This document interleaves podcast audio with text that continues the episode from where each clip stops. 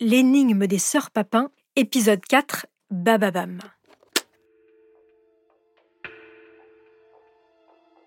Pourquoi le crime des sœurs Papin commis au début des années 30 au Mans a-t-il autant marqué les esprits?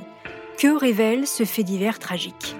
En février 1933, Christine Papin, 28 ans, et sa sœur Léa, 22 ans, bonne à tout faire, assassinent sauvagement Léonie Lancelin, leur patronne, et sa fille Geneviève, allant jusqu'à leur arracher les yeux. Huit mois plus tard, les deux femmes étaient jugées et condamnées. La peine capitale commuée en prison à vie pour Christine et dix années de travaux forcés pour Léa. De cette tuerie sanglante est née une littérature foisonnante, des pièces de théâtre et des films. Encore aujourd'hui, la raison de cette tuerie reste une énigme et certains continuent à travailler sur ce fait divers tragique. Bienvenue dans Homicide, je suis Caroline Nogueras.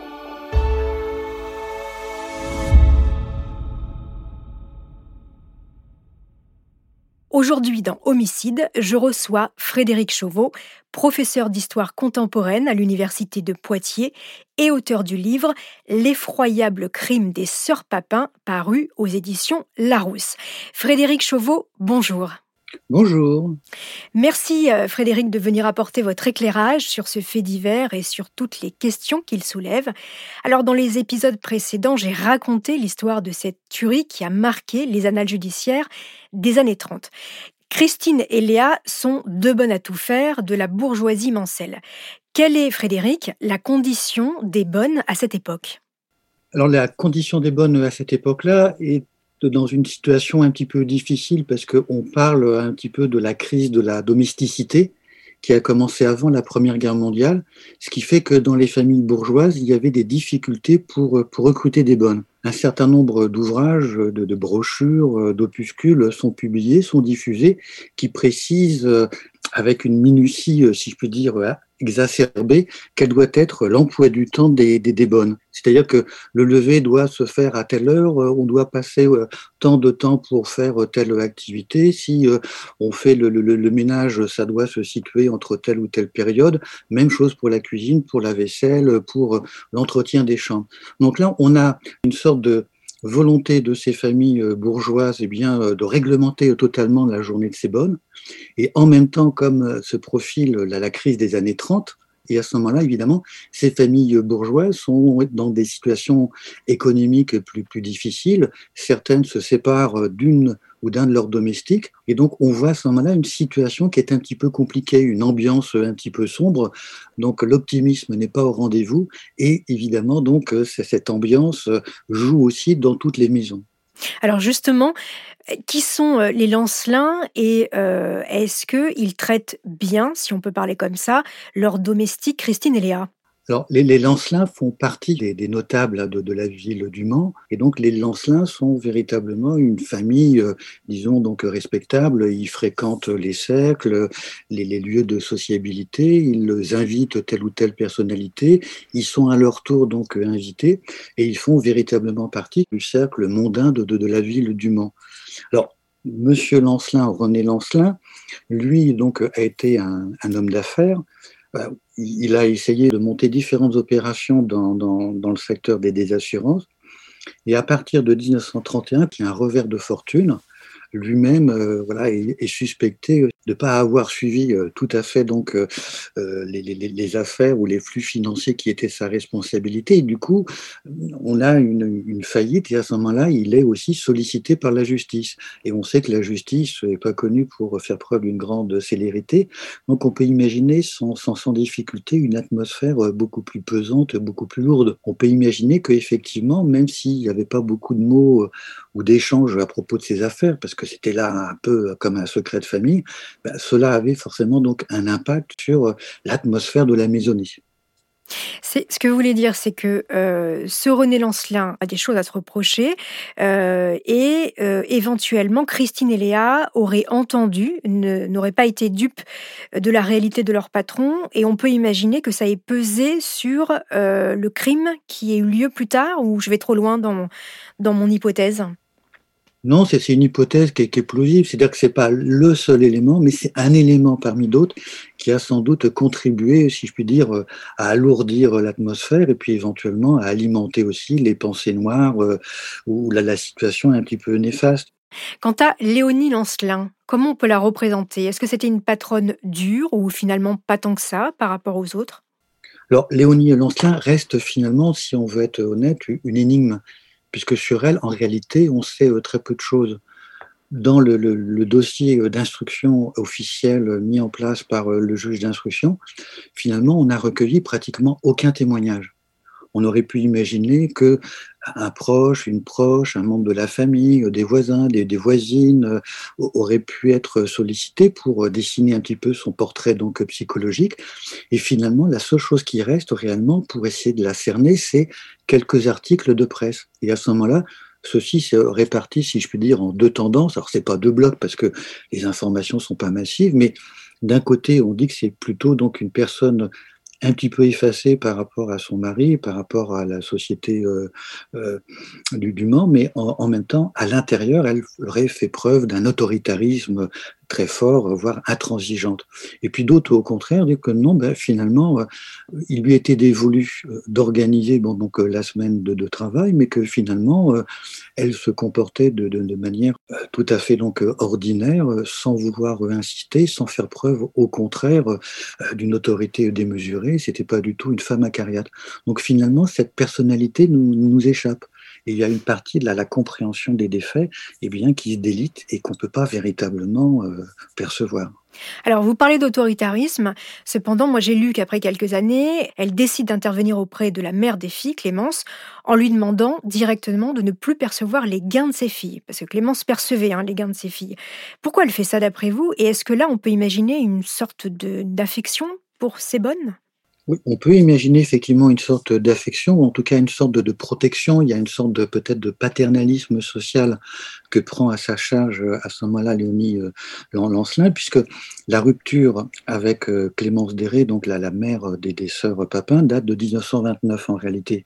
Et donc là, effectivement, Madame Lancelin apparaît plutôt comme quelqu'un qui, euh, une personnalité tutélaire, qui, qui étend, si je peux dire, ses ailes protectrices auprès de ses domestiques pour que celles-ci puissent ben, tout simplement obtenir la totalité des gains qui, leur sont dévolus. Est-ce que vous pensez, Frédéric, que les Lancelins pouvaient ignorer la folie de, Christine? On la disait quand même taciturne, le regard noir. Euh, euh, est-ce que quand on a quelqu'un chez soi pendant sept années, on peut l'ignorer? On a quelques rares témoignages de, convives invités donc euh, au, dîner euh, hebdomadaire chez les Lancelins qui euh, n'ont pas remarqué quelque chose de, particulier pour eux. Donc Christine était une cuisinière tout à fait donc honorable et qui répondait donc tout à fait donc aux demandes. Pour Christine évidemment, on a d'autres témoignages mais qui viennent plutôt de, de, commerçants qui ont eux remarqué, constaté, si je peux dire, une sorte d'enfermement, d'isolement volontaire un petit peu des deux sœurs, mais si pendant sept ans euh, on, côtoie quelqu'un, si cette euh, transformation se fait de manière euh, extrêmement graduelle, par touche, presque insensible, il n'est pas certain qu'on puisse l'apercevoir. On ne connaît aucun amant ou sœur Papin, il y a même un certificat de virginité réalisé. Que pensez-vous de la théorie évoquée de l'amour incestueux entre les deux sœurs? Ça tient la route selon vous?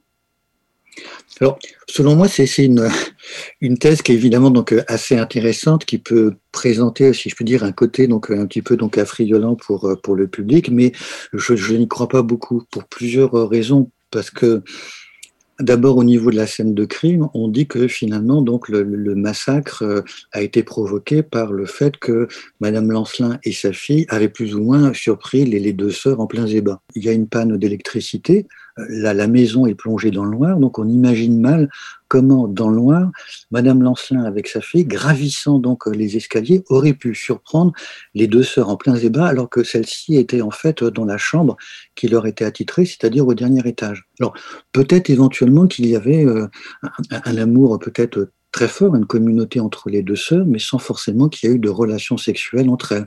Donc la question de l'inceste, elle n'est pas impossible, mais je la crois peu probable. Pour revenir sur le crime en lui-même, il y a une théorie qui a été développée, y compris par Logre, hein, l'expert psychiatre qui vient témoigner à la barre à la demande de l'avocate de Christine. C'est la fameuse théorie du crime à deux, de la folie à deux. C'est-à-dire, expliquez-nous, Frédéric. Ben, la folie ou le crime à deux, c'est une théorie qui a commencé donc à apparaître en réalité à la fin du 19e siècle.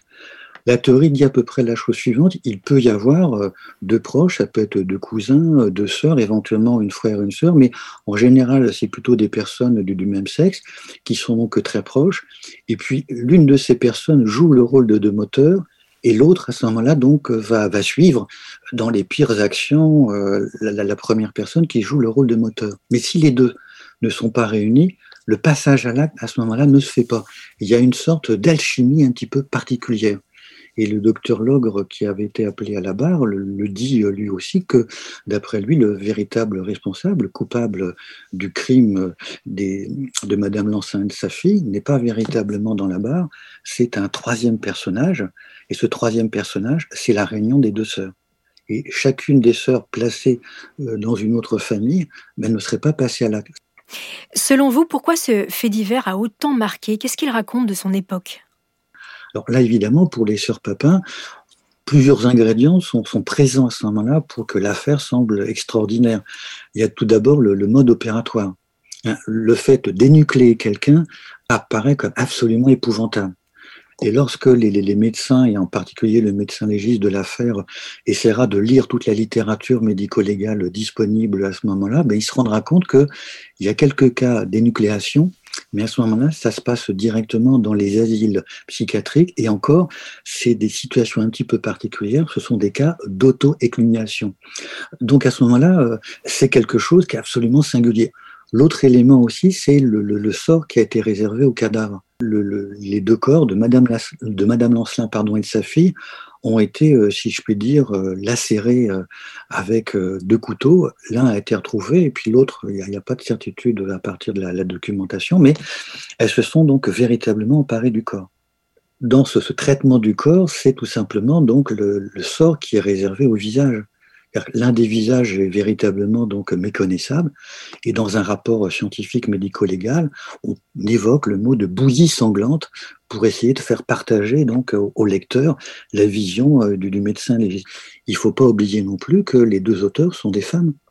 Et à l'époque, au niveau de la, de la statistique, pardon, comme euh, encore aujourd'hui, si vous prenez donc 100 criminels condamnés sur des 100 criminels, eh bien, vous avez 14 femmes. C'est à peu près donc le pourcentage, ce sont les proportions. Donc les crimes commis par des femmes sont beaucoup plus rares. Forcément, pour les médias de, de, l'époque et puis pour le grand public, ça provoque évidemment une surprise surtout dans les années 30, au niveau des mentalités collectives, on a encore dans une société de domination donc masculine toute une série de, clichés sur l'instinct maternel, sur les, femmes qui sont davantage protectrices, qui peuvent pas passer à là, qui peuvent pas faire preuve de cruauté. Merci beaucoup Frédéric Chauveau d'avoir accepté mon invitation et de nous avoir éclairé sur euh, ce crime si particulier. Alors je rappelle le titre de votre ouvrage paru aux éditions Larousse, L'effroyable crime des sœurs Papin pour ceux qui voudraient en savoir encore un petit peu plus sur cette histoire. Merci beaucoup. Merci à vous. Merci, chers auditeurs, d'avoir écouté l'énigme des sœurs Papin. La prochaine fois, je vous raconterai une autre énigme, la disparition mystérieuse de Nadine Chabert, une mère de famille, en 2003. Et vous allez voir que cette histoire soulève aussi beaucoup d'interrogations. En attendant, n'hésitez pas à me laisser des commentaires sur Apple Podcast ou Castbox.